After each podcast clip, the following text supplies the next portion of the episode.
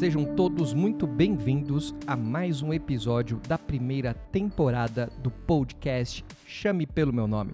Eu sou o Thiago Guilardi e tenho hoje o prazer de entrevistar neste episódio o músico, produtor e amigo de muitos anos, Danilo Goto.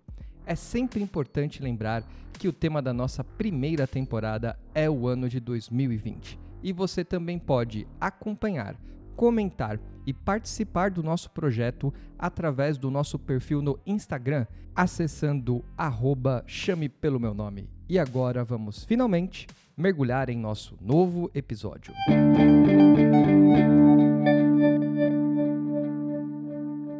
Danilo Goto, primeiro, muito bem-vindo ao podcast Chame pelo meu nome. É um prazer tê-lo aqui. E eu gostaria que, para quem não te conhece, independente da nossa abertura e a nossa prévia apresentação, como que você se apresenta para os ouvintes que nunca ouviram falar de Danilo Goto? Quais são as realizações do trabalho atual de Danilo Goto? Enfim, como que você se apresenta para as pessoas que estão te ouvindo nesse momento? Fala, Thiago. Primeiramente, obrigado pelo convite. Prazer enorme. Super é, incrível essa ideia do podcast e fico muito agradecido de estar contribuindo de alguma forma para esse trabalho. Bom, eu acho que se auto-rotular, avaliar é um negócio complexo, mas eu sou o maluco que gosta de som. Eu sou o cara que toca guitarra, sou o cara que ensina música e que vive na estrada com os artistas, que grava, tudo que está relacionado à, arte de fazer música, é, eu acho que pode ser sinônimo associado ao meu nome hoje. Perfeito. E me explica uma coisa, você se lembra exatamente porque hoje você é um músico profissional. Você está sendo contratado para realização de turnês, para orquestração, para é, composição dentro de estúdios, é, para trabalhos como professor, como mentor, que é muito capaz que eu esqueça algum ponto aqui. Mas com, quando iniciou essa paixão pela música? Você lembra exatamente no dia que você esteve de frente para um, algum álbum, algum show que você olhou e falou assim, cara, eu quero fazer isso aqui? Eu acho que aconteceu uma coisa assim totalmente atípica. Pelo menos dos meus amigos que vivem da música, quando eles contam os relatos de infância, eu acho que comigo foi um pouco diferente. Uh, primeira coisa é o seguinte, né? Eu era aquela criança canhota que a mãe pegava o lápis, tirava da mão esquerda e colocava na mão direita, e quando ela virava as costas eu trocava de novo. é, e eu amava desenhar, eu tinha uma facilidade muito grande para decorar carros, moedas, enfim. E sempre gostei de desenhar, achava que meu futuro ia ser desenhando, cara. Por incrível que pareça, é, não foi, mas a, o desenho hoje é um hobby, inclusive, né? E por conta dessa conexão com, a, com as artes visuais, com o desenho e tudo mais, cara, eu comecei a me apaixonar pelas trilhas de game. Isso lá pelos 10 anos de idade. Então eu acho que a primeira imersão musical que eu tive de fato não foi nem escutando um álbum. Eu acho que a primeira imersão, que me trouxe a escutar álbuns posteriormente, foi de fato é, me interessar muito pelas trilhas dos games, dos desenhos que eu gostava para ir no segundo ponto, descobri que tinham bandas que faziam algo parecido. E aí sim começaram a surgir esses álbuns que marcaram a minha formação de caráter musical, né? Vamos colocar assim. Sim, muito interessante. E você consegue lembrar exatamente quais foram os animes, os games que te influenciaram ali naquele início? Cara, eu sempre achei incrível as trilhas sonoras uh, dos jogos de RPG, do Zelda, do Final Fantasy. Eu sempre gostei da trilha sonora do Street Fighter. Olha só. E, pois é, cara. E aí depois, uh, quando eu, eu descobri a MTV, né? Que não pegava a MTV em casa, mas a gente dava um jeito, né? A gente ia na casa do amigo que tinha aquela tal da antena UHF. E a gente conseguia uh, acesso aos videoclipes e eu comecei a conhecer as bandas, cara. Eu me lembro até hoje de ter visto pela primeira vez o Fúria na MTV. E onde eu vi um monte de banda muito doida que fazia um som que dava a talvez a mesma emoção que eu sentia quando eu escutava uma música de batalha ali no Street Fighter. E vai saber se não foi ali que, que rolou essa conexão que, que fez eu migrar para as bandas, pro rock and roll e depois para as outras coisas mais. Então, dos jogos eletrônicos, a gente caiu direto no metal, porque eu lembro do Fury MTV, basicamente era isso. Exato. E você lembra quando você teve o seu primeiro instrumento? Quantos anos você começou a tocar? Hoje você é guitarrista, né? Principalmente. Eu sei que você toca outros instrumentos, mas o seu instrumento principal é guitarra. Exato. Eu comecei a tocar o meu primeiro instrumento com 12 para 13 anos de idade. Eu me lembro até hoje que eu queria muito uma guitarra. Aí meu pai falou: Cara, guitarra é caro demais, sem chance. Tem que comprar a caixa, não vai rolar não. Você vai ter que trabalhar para comprar. Mas eu posso te dar um violão se você quiser, para ver se não é fogo de palha isso aí. E foi assim. É o clássico, né? Pois é, é o clássico. E eu tenho esse violão até hoje. O de Jorge, o velho de guerra, está aqui. E foi assim que tudo começou. De 12 para 13 anos foi onde começou essa primeira imersão. Você lembra a primeira música que você aprendeu a tocar? Cara, eu não lembro propriamente uma música, mas eu lembro de pegar ideias, alguns riffs. Foi, foi assim que eu comecei a tocar. Eu lembro que eu aprendi um pedacinho de uma música que eu gostava e ficava ali horas tocando. Me lembro de aprender um pedaço de Fear of the Dark do Iron Maiden, de Come As War do Nirvana, de Come Together e por aí vai. Daquele início você era aquele guitarrista dos 30 segundos iniciais de amostragem de música, que você pega alguns riffs aqui, mas não tocava inteira. Isso é muito comum, porque todo mundo meio que faz isso. Pois é. Eu acho que eu fui esse cara não só no início, eu acho que eu fui esse cara durante alguns anos, porque é uma coisa muito curiosa, assim, né? Porque quando eu me vi dentro da música e querendo ser músico, cara, o nosso foco como músico é estudar exercícios, é estudar escalas, é estudar acordes. E eu lembro na escola que tinha aquela galera que fazia a rodinha para cantar o Legião Urbana. E tinha os caras como eu que, que não sabiam tocar músicas inteiras, mas sabiam descer e subir escala, tocar uns riffs que ninguém entendia muito bem, mas que a gente levava isso super a sério, né? Com certeza. E um ponto diferente agora. A gente começa com violão, a gente começa com música. Para quem não te conhece, dessa fase inicial de quem começou com violão ali no quarto, ainda sem MTV, para o Danilo Goto atualmente, o que, que você se orgulha de ter participado, de ter tocado, de ter composto? Alguns trabalhos que você gostaria de citar, assim, só alguns, para as pessoas terem uma dimensão da sua obra hoje? Ah, eu acho que em todos os segmentos da música teve algum trabalho que foi marcante, né? Vamos falar hoje, por exemplo, do mercado de música pop, que é onde eu tenho maior é, participação né, nesses últimos 3, 4 anos, talvez. Uh, agora no meio da pandemia aqui, que a gente vivenciou aí na, durante esse, esse, esse, boom que teve, onde os músicos estavam todos confinados, né? É, eu tive a oportunidade de ligar um belo dia a televisão e ver uma chamada do comercial da Amazon Prime, do Prime Video, com a música que eu gravei as guitarras, saca? Tava passando Girls Just Wanna Have Fun, na versão das BFF Girls, foi um dos artistas que eu trabalhei bastante tempo. E aí é engraçado, né? Porque você sente, você fala, caraca, não é que tá na TV esse negócio? Que maluquice. o que mais tem de shows que você se lembra memoráveis? Shows, uh, cara, memorável. Acho que tocar em casa é, é, é, incrível, né? Então, quando eu fiz o show uh, no Allianz Parque em São Paulo, acho que isso foi um marco na minha vida. Nunca imaginaria que do meu quarto, sem pretensão alguma, tocando um violão velho, estaria um dia tocando num, talvez um dos maiores estádios, maiores infraestruturas, né, futebolísticas que a gente tem em São Paulo, né? O Espaço das Américas, quando eu toquei também foi muito marcante.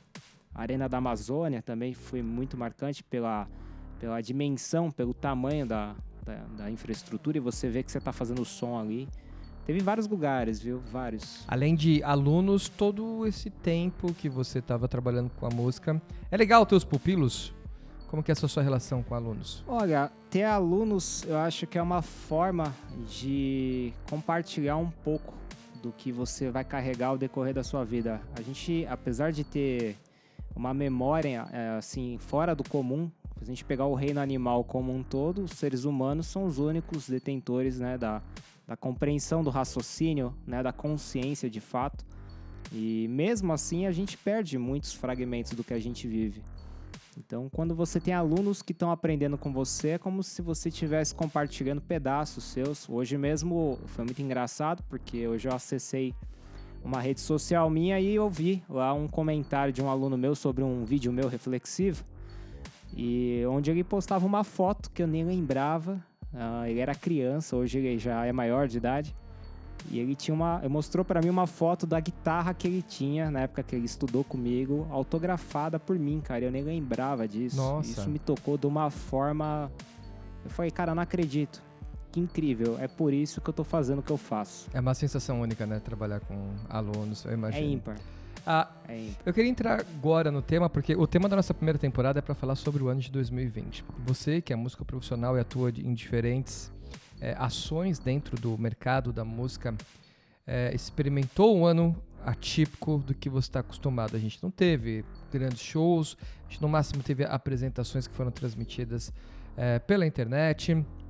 A produção, durante algum período, a minha impressão é que boa parte dos estúdios se manteve fechado, depois, com todos os cuidados de segurança, foram reabertos, enfim. é, o, o mercado em si foi impactado. E eu queria que você comentasse sobre essa impressão do ano de 2020 como músico profissional. Qual é a impressão que você tira do ano? Eu tiro que a, a impressão principal que eu tive é que nós fomos testados a talvez a potência máxima até então, pelo menos enquanto eu estou vivo. Não sei se antes de mim a gente teve situações tão adversas com a área musical, talvez sim, por conta das guerras, mas é, pensando desde quando eu nasci, eu nunca vi a classe musical, a classe artística sendo testada a tal ponto, porque a gente se torna impedido de fazer o que nos move. Então, aí entra a questão de realmente você estar ligado a um propósito maior do que não só a remuneração, né? Para se manter ainda interessado, ainda conectado com a, com a arte. Muito bem. E quando você se viu diferente para esse ano, com todo esse eh, momento que você nunca imaginou estar passando, a- a- o seu primeiro sentimento, se fosse sintetizar um sentimento para 2020, foi qual? Primeiro, acho que foi medo, né? Acho que quando a gente se vê numa situação do desconhecido, a gente sente medo, a gente sente insegurança. Acho que, independente da área de atuação, independente da, da, da profissão, mas falando como existencialmente o ser humano, todo mundo acho que acaba é, sentindo algo meio parecido, é instintivo, né? Sem dúvida. E você acha que algum momento, por conta de todo esse medo e incerteza, a gente poderia afirmar que em 2020 estávamos todos tristes? Só um contexto. Essa entrevista está sendo gravada agora em janeiro de 2021. Então a gente já tem uma ideia do que é a pandemia, porém a pandemia continua entre nós. Aguardamos uma vacina, porém nós já passamos por esse ano que foi a descoberta e a sobrevivência do que é uma pandemia global. O sentimento depois desse medo inicial e agora na sua percepção geral, dentro de casa, observando amigos, enfim, com todos ao redor.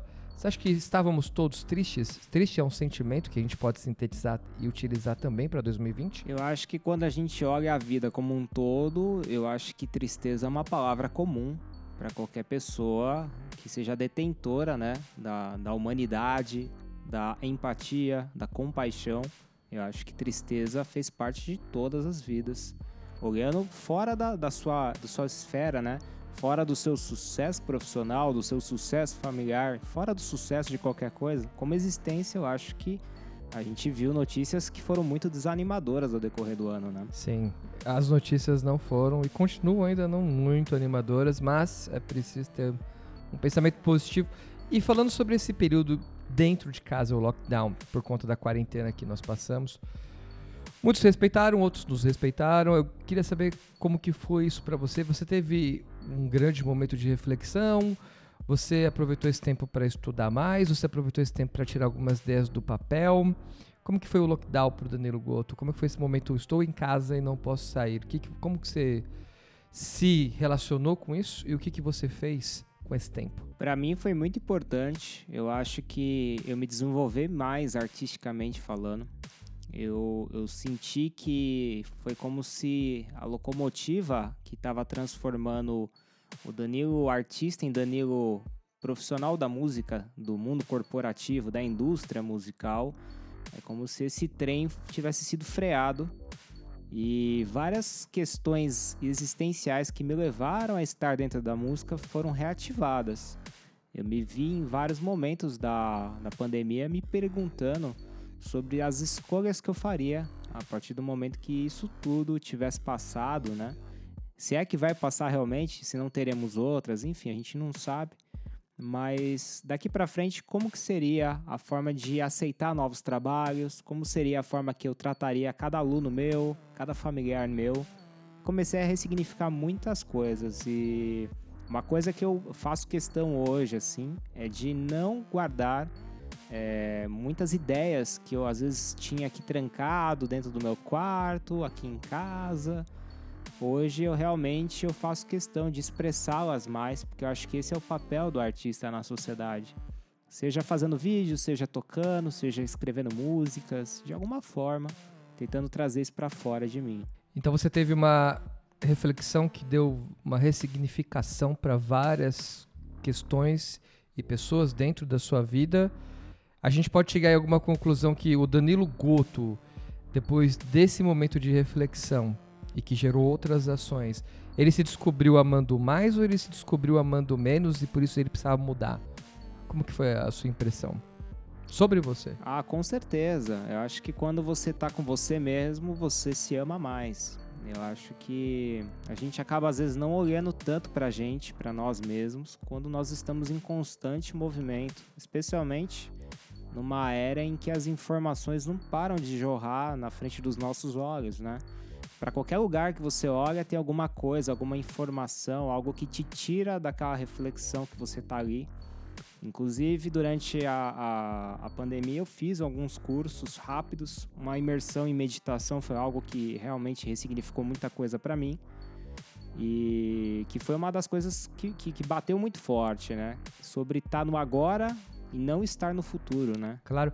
E me diz uma coisa, Goto. Em algum momento, mesmo que pontual e passageiro, passou pela sua cabeça assim pensar em um plano B que não fosse a música para trabalhar no futuro, que você observasse e, e falasse assim, cara, talvez é, esse mercado fique cada vez mais complicado, mais afunilado, enfim, é, ou não.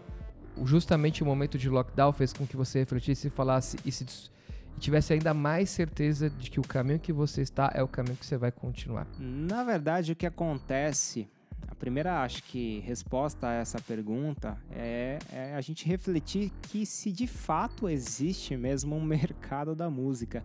Isso é uma coisa que, estando dentro dessa tal indústria que dizem tanto, comecei a refletir.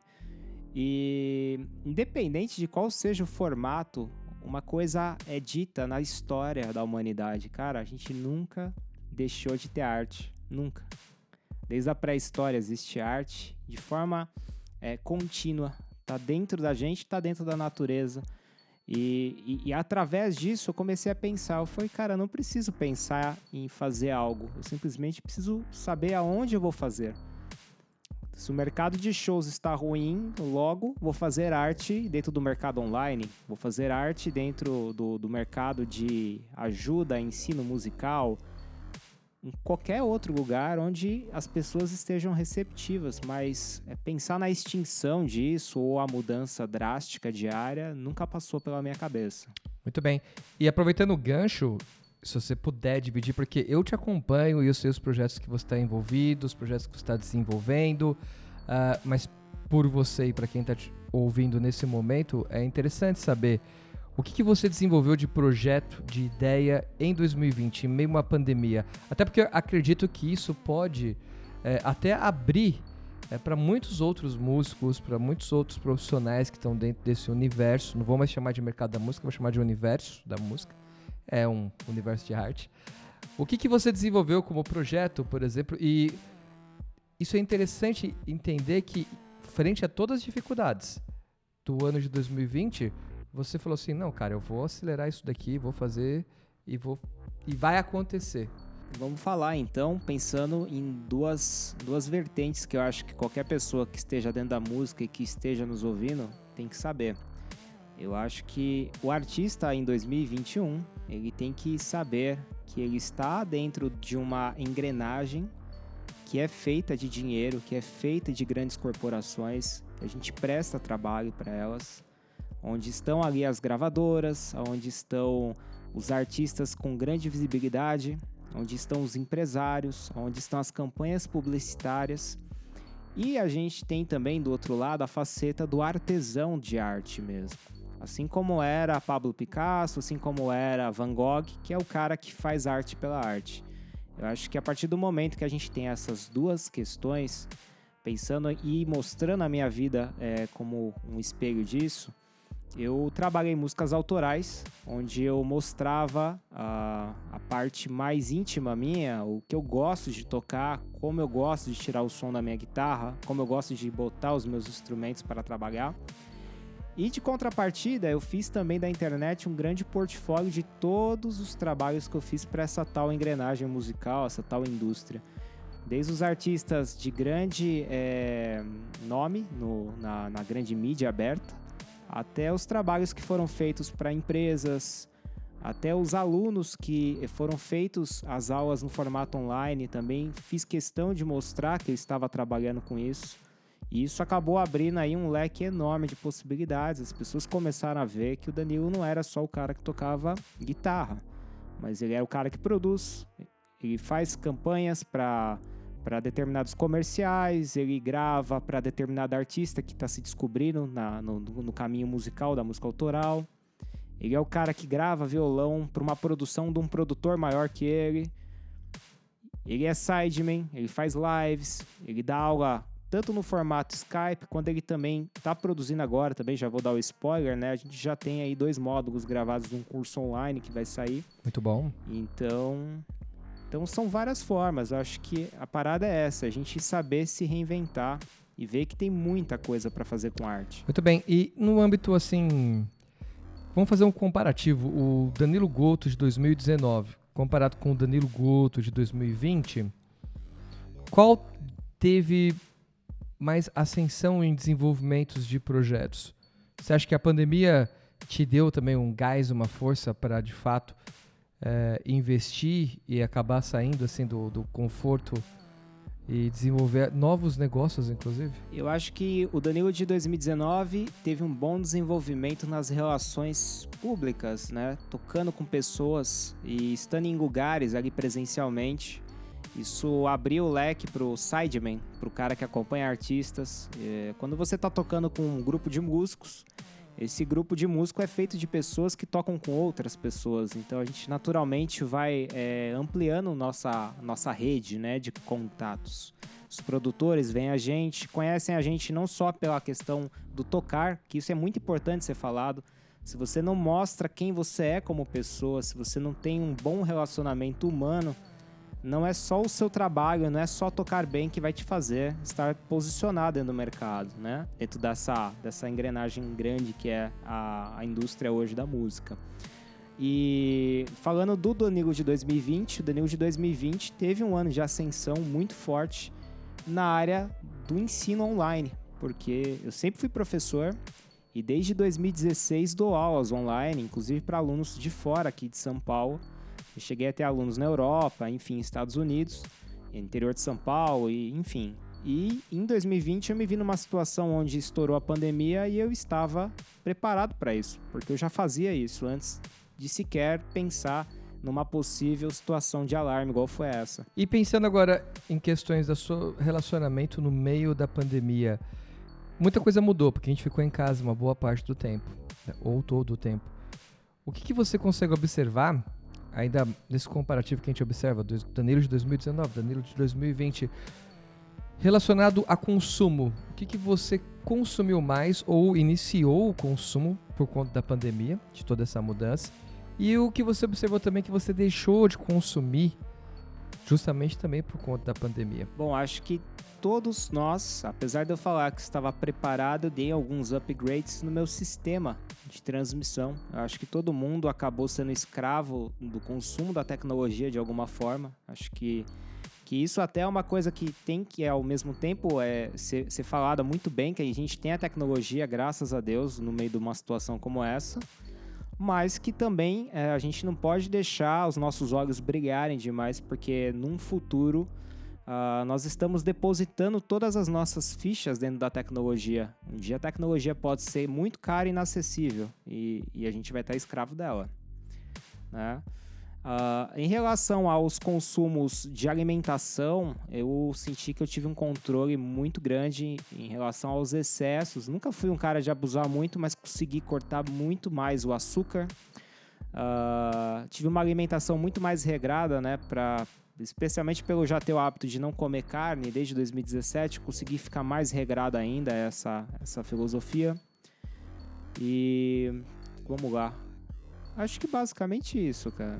Alguma coisa você deixou de consumir ou justamente não consumiu por conta da pandemia? Eu vou dar um exemplo, por exemplo. 2020 eu não, não consumi cinema, eu não fui para o cinema. Isso mudou. Né? Eu, eu, acabei consumindo mais tudo online. O mundo está online agora, igual você falou. A gente está escravo da tecnologia. Bom ponto, bem colocado. Tem alguma coisa que você observa que você deixou mesmo de e às vezes nem fez falta na realidade? Ou não? Teve duas coisas extremamente bizarras que eu vou falar aqui. Para muitos vai ser bizarro, mas enfim. a primeira é o seguinte: o, o aparelho de TV uh, do meu quarto eu simplesmente arranquei o conversor. Ele só funciona como monitor. Isso já, já, já não era um, um grande feito porque eu já não assistia a TV, mas de fato eu não tenho mais conexão com a televisão. É, justamente porque eu quis fazer da minha própria pesquisa a minha fonte de confiança sobre o que é verdade e o que é mentira. Eu vejo que o mundo está muito polarizado e eu tirei a televisão. Todo mundo estava na frente da televisão dentro de casa, eu fiz o contrário, eu parei de ver a TV. É verdade. A outra coisa bizarra foi a, eu parei de consumir água quente. Né? Eu comecei a tomar banho gelado para aumentar a minha imunidade. Comecei a praticar o, o método Wim Hof, né? que é aquele método que a gente utiliza água fria, né? Para vencer obstáculos mentais e também para cuidar do organismo, melhorar a qualidade da, de vida né, da gente. E eu comecei a fazer isso lá em meados de março. Eu passei o pior frio de todos até me adaptar e estou firme e forte. Quase completando um ano aí. Ó, oh, curiosidade, não acho que é bizarro, é, primeiro ponto, mas curiosidade, como que você sentiu a mudança desses banhos frios no seu corpo, na sua imunidade? Ou ainda você está em adaptação? Não, já deu para sentir bastante coisa. A primeira coisa eu tava, eu tava sentindo problemas de peles constantes. Eu não sei se por conta do estresse, é, de estar tá trabalhando bastante, porque, por incrível que pareça, senhoras e senhores, os músculos também trabalham bastante. e eu tava trabalhando muito. É, comecei a notar que tinha algumas descamações na pele, comecei a sentir couro cabeludo, com um pouco de descamação. E essa foi, foi, o primeiro ponto. O segundo ponto foi as noites de sono. Realmente é, diziam que o banho frio é, acabava beneficiando a qualidade do sono e beneficiou. Hoje eu durmo igual uma pedra. Eu durmo 8 horas diárias sem sequer pensar em piscar para levantar para nada. Isso, isso foi muito bom. E uh, dizem também que o fator psicológico se fortalece, porque mesmo com quase um ano fazendo essa prática, não é nem um pouco confortável em dias que estão um pouquinho mais frio ligar o chuveiro frio, cara. Não é. Não vai ficar bom nunca, eu acho. e, e, todo dia você se deparar com esse obstáculo e você falar, puta, por que eu tô fazendo isso? E ir lá e fazer, porque você sabe que tem uma causa maior por trás, que o seu corpo vai agradecer. Acho que isso torna você um ser humano com uma tarefa cumprida já logo no marco zero do dia. Você, fala, você sai do banho já falando venci. Eu acho que isso é muito incrível. Inclusive, isso é, responde a minha próxima pergunta, porque a gente estava falando sobre consumo, que são bens e serviços, e aí a pergunta a respeito de hábitos, né, que são mudanças que a gente tem. Eu acho que é, o uso da máscara, a higiene, é, isso são mudanças de hábitos que vieram, que estão mudando o mundo. As pessoas estão muito mais conscientes da importância disso. Você acabou de comentar dois hábitos que você mudou na sua vida. Se você pensar no Danilo de 2019, tem mais algum hábito que você acha que você mudou? É, ou acho que está suficiente, depende do senhor. Tem mais algum ponto que você quer falar sobre mudança de hábito graças à pandemia? Acho que o último foram as meditações analíticas, cara. todo dia parar pelo menos uma parte do, do dia, pelo menos alguns minutos, para analisar tudo que foi feito durante o dia e, e parar para pensar é, cada vez, sempre se espelhando no que foi feito, né? Então, eu estou aqui agora, antes de dormir hoje, certamente eu vou lembrar desse nosso momento, fazendo é, esse bate-papo super legal, vou lembrar de como foram as minhas aulas, e analisar o passado, cara, é, de certa forma, se programar melhor, entender melhor o que vai vir aí pela frente, né? E Goto, um ponto. A pandemia nos impediu de realizar muitas atividades, às vezes alguns planos, às vezes uma viagem, a gente ficou afastado, uma distância de segurança das pessoas. Muitas pessoas sequer encontramos pessoalmente ao longo do ano. Isso normalmente aconteceria se não fosse a pandemia. Pensando em nostalgia, né? A pandemia nos privou de muita coisa. Existe algum momento do passado que você gostaria de reviver hoje que ainda não foi possível, justamente por conta da pandemia? Que momento seria esse? Certamente, acho que para qualquer músico de estrada é a estrada. Eu acho que tá, tá na sala de espera do voo, é, chegar no, numa cidade nova, fazer o check-in no hotel, fazer o soundcheck Sentir aquele leve friozinho na barriga alguns minutos antes das luzes acenderem e, você olhar aquele monte de gente. Eu acho que isso, só o que eu sempre almejei na minha vida, né? E tá distante disso é algo que às vezes chateia a gente e dá esse sentimento de nostalgia. Palco, ele é de fato um mundo, né, também, né? Diferente. Quem está sobre ele sabe. Agora, curiosidade. Porque você falou sobre estar, né? Dentro do, da música, na estrada, no palco. Que show que você gostaria de assistir se pudesse hoje escolher? Qualquer banda. Me veio agora essa pergunta. Qual que você gostaria de assistir? Assim, o primeiro show pós-pandemia de Danilo Goto, independente do artista. Escolha qualquer um. Qual seria? Tá, essa pergunta é para os artistas que estão com vida, né? a gente pode fazer então em duas partes. Você começa respondendo hoje um que está atuante e aí depois a gente pode, até pela curiosidade que isso gera, que artista que hoje já não está entre nós que você gostaria de ver um show. Tá, legal. Manda bala. Bom, pra mim é a banda que eu gostaria de ver, assim, a hora que abrisse a. Ó, galera, tá liberado, todo mundo vacinado. Cara, Alice in Chains, com certeza. Muito bom. Gosto muito de Alice in Chains. E das bandas que já não estão entre nós ou estão é, hoje aposentadas, qual seria? A banda que eu, que eu acabei não tendo a, a chance de ver, infelizmente, esse ano, pela notícia, é o Van Halen. Essa banda deixou um buraco. a de Van Halen vai fazer muita falta, não? É, ele, na verdade, assim, eu ouvi um crítico falando uma coisa que foi muito incrível, assim. Ele falou, cara, o livro da guitarra foi escrito por vários guitarristas. E aí chegou o Ed Van Halen. E depois que ele passou por esse livro, a gente fecha esse livro. Olha, muito bom. Muito bom. Eu queria fazer agora mais um exercício contigo. Esse exercício é um exercício de projeção futura. E basicamente é uma reflexão, né?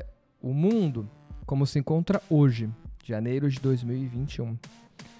Se tudo desse errado da pior maneira possível, a partir do momento que nós estamos hoje, como seria? Como que seria o apocalipse na visão de Danilo Goto?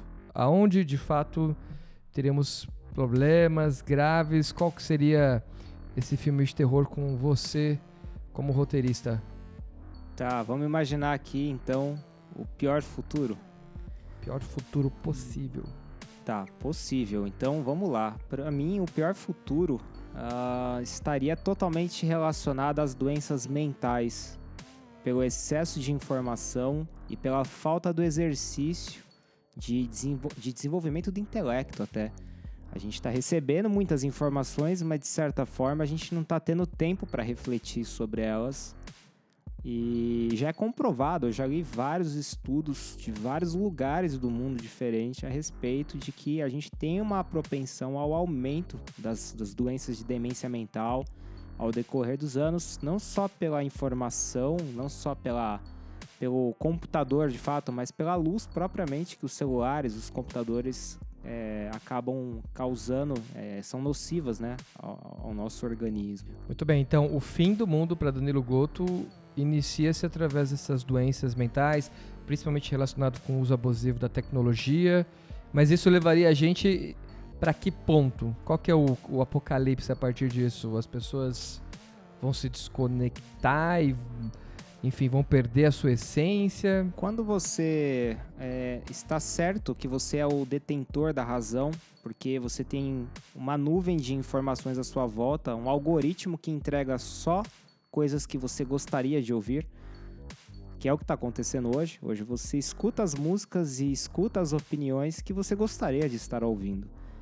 Quando você tem isso elevado à décima potência e você desenvolve uma doença de demência que vai te tirar do senso de verdade ou mentira, as chances da gente ter uma guerra civil, as chances da gente ter um colapso é, econômico, as chances da gente ter é, uma, uma quebra na estrutura familiar é enorme. Então eu acho que a mente é o fator X. Acho que se desandar ali, acaba. Você já tinha comentado que a gente vive num ambiente muito polarizado, tá tudo muito extremo e as pessoas estão cegas com essa verdade. Então, o final do mundo tem muito relacionado a isso, pelo que eu compreendi. Essa demência leva a esse extremismo, esse extremismo vai levar a esse caos futuro. Sim, exatamente, exatamente. E agora um exercício contrário agora, um exercício de projeção é, se a gente pudesse alcançar o máximo de utopia possível, mas saindo desse ponto que a gente se encontra hoje, né, existe ações que a gente precisa tomar para que o mundo se torne um mundo melhor para todos. Né? Só que para ele, a partir de janeiro de 2021, torne-se um lugar melhor para todos, o que que, as, o que, que precisa mudar? O que, que as pessoas precisam fazer na sua visão? elas precisam entender melhor a frase atue, é, faça localmente, atue globalmente, algo do gênero. Porque o que acontece é o seguinte, quando você quer ser. É, você quer ser a figura máxima, você quer ser a figura pública, mundial, global, você vai ser certamente o dono de muita coisa. Então, isso é uma coisa que está acontecendo, por exemplo, na pandemia. Vamos falar aqui, vamos desenhar uma, uma situação que fique fácil das pessoas compreenderem. Vamos imaginar os supermercados, né, a quantidade de mercadinhos de bairro que quebraram no meio da pandemia, porque as pessoas só conseguiam enxergar as grandes corporações. Então, o cara tem três mercadinhos no bairro, mas ele prefere comprar no Extra ele prefere comprar no Carrefour. Ele, ele só olha para os grandes. O marketing digital, por exemplo, né? A gente vê pessoas pagando uma imersão que custa um milhão de reais para falar com o Érico Rocha, sendo que o Érico Rocha é o dono desse mercado praticamente, porque quando ele te fala ó, como você fazer algo, uh, ele já está 4 quilômetros à frente de você, 10 quilômetros à frente de você.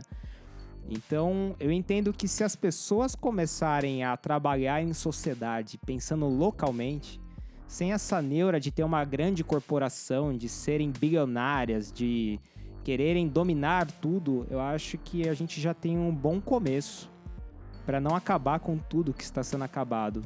A gente não vai transformar tudo em pasto, tudo em máquina, como está acontecendo. Muito bem. Haja localmente. Goto, Agora, a respeito de uma experiência, o que, que você experimentou na sua vida e que você recomenda para quem está ouvindo a gente que agora, olha, se você tiver a oportunidade de experimentar isso, vá com os olhos fechados, porque é uma experiência que realmente é ótima e às vezes muda a vida. Que tipo de experiência dentro da sua vida? As pessoas relacionam isso com viagens normalmente, com séries, com filmes, mas às vezes a pessoa também tem uma questão pessoal que ela gosta de recomendar, né? Que isso fez uma diferença para ela. Você poderia dividir uma, duas, quantas você quiser? Eu acho que talvez a, se a gente pegasse e rebobinasse o nosso bate-papo, uh, algumas coisas que foram mencionadas aqui realmente são experiências que eu trouxe comigo por serem únicas, justamente. Eu acho que falando de saúde, de bem-estar, eu acho que a meditação, os banhos frios, a mudança nos hábitos alimentares realmente são coisas únicas que certamente não vão te prometer que você vai viver 210 anos, que você vai poder criar três gerações de jabutis na sua casa, mas que vão dar qualidade de vida para que você possa viver enquanto é, você estiver aqui conosco no planeta Terra da melhor forma possível, fazendo o que você ama fazer. Acho que a primeira coisa é isso, é você cuidar do seu templo. Acho que essa é a primeira, a primeira experiência incrível com esses hábitos. Agora, falando da minha área de atuação, eu não posso deixar de recomendar que as pessoas aprendam a tirar um momento do dia para escutar música de verdade. Então, o que é escutar música? Escutar música não é botar música e começar a conversar com o amigo. Começar a beber, começar a assar carne, começar a dançar. Isso não é. Isso é usar a música como um entretenimento, como um background. Você botou um papel de parede ali e você está ali fazendo alguma coisa. Quando eu digo escutar música, de fato, você separar alguns minutos do seu dia para pegar, sentar, escutar, é, bater o pé, os dedos na poltrona, é, cantar junto com a música, baixinho, prestar atenção nos detalhes, tentar ter uma experiência com isso. Eu acho que apreciar a arte, eu acho que pode ser a melhor experiência para quem não está conectado com ela ainda. E agora imagina que esse podcast ele vai pro ar e tudo que vai pro ar, tudo que vai pra internet tem a lenda que para sempre lá ficará. E você pode cruzar com esse podcast daqui a 5, 10 anos. Eu gostaria que você deixasse agora um recado para você mesmo. Se por algum momento, seja o que acontecer na sua vida, de positivo, de negativo, a vida é cheia de altos e baixos, e você retornar para esse podcast, você pode até ir direto para o final dele qual o recado que você gostaria de deixar para você mesmo? Acho que o recado é bem rápido. É, não esqueça o seu propósito. Se você estiver fazendo qualquer coisa que não seja o seu propósito, pare tudo que você está fazendo e refaça, porque não vai fazer sentido algum. Muito bem, Nossa, bem curto, bem objetivo, hein? Goto, muito bem. Com isso a gente encerra. A gente já conseguiu passar por todo o nosso arco narrativo. Mais uma vez eu agradeço a sua participação aqui no podcast. Chame pelo meu nome. Se você quiser deixar alguma mensagem final, algum contato, qualquer coisa, por favor, seja muito bem-vindo. Mas desde já, muito obrigado pela sua participação. Obrigado você, Thiago, pelo convite. Foi muito bom poder conversar um pouquinho, principalmente nessa fase que a gente não está podendo ter aquela nossa roda de conversa, então isso é muito especial, isso é muito gratificante. e, bom, eu deixo aqui os, basicamente o meu nome, acho que é a melhor forma de vocês é, me encontrarem. No Instagram eu tenho bastante coisa legal, além da música, as reflexões, os materiais também. Recomendo que quem não é, toca nenhum instrumento ou não tem a experiência de apreciar arte, aproveite esse período que vocês estão mais com vocês para ter essa experiência. E minha página, as minhas informações estão lá para auxiliar, tá? Então, Goto Danilo ou Danilo Goto, certamente vocês vão me encontrar em qualquer rede social. Eu acompanho o trabalho do Danilo Goto e recomendo. Procurem, mergulhem e você com certeza já teve alguma experiência com alguma música, com algum espetáculo que esse incrível músico, grande amigo, participou, elaborou, produziu. E para todos que nos escutaram até esse momento, até o próximo episódio.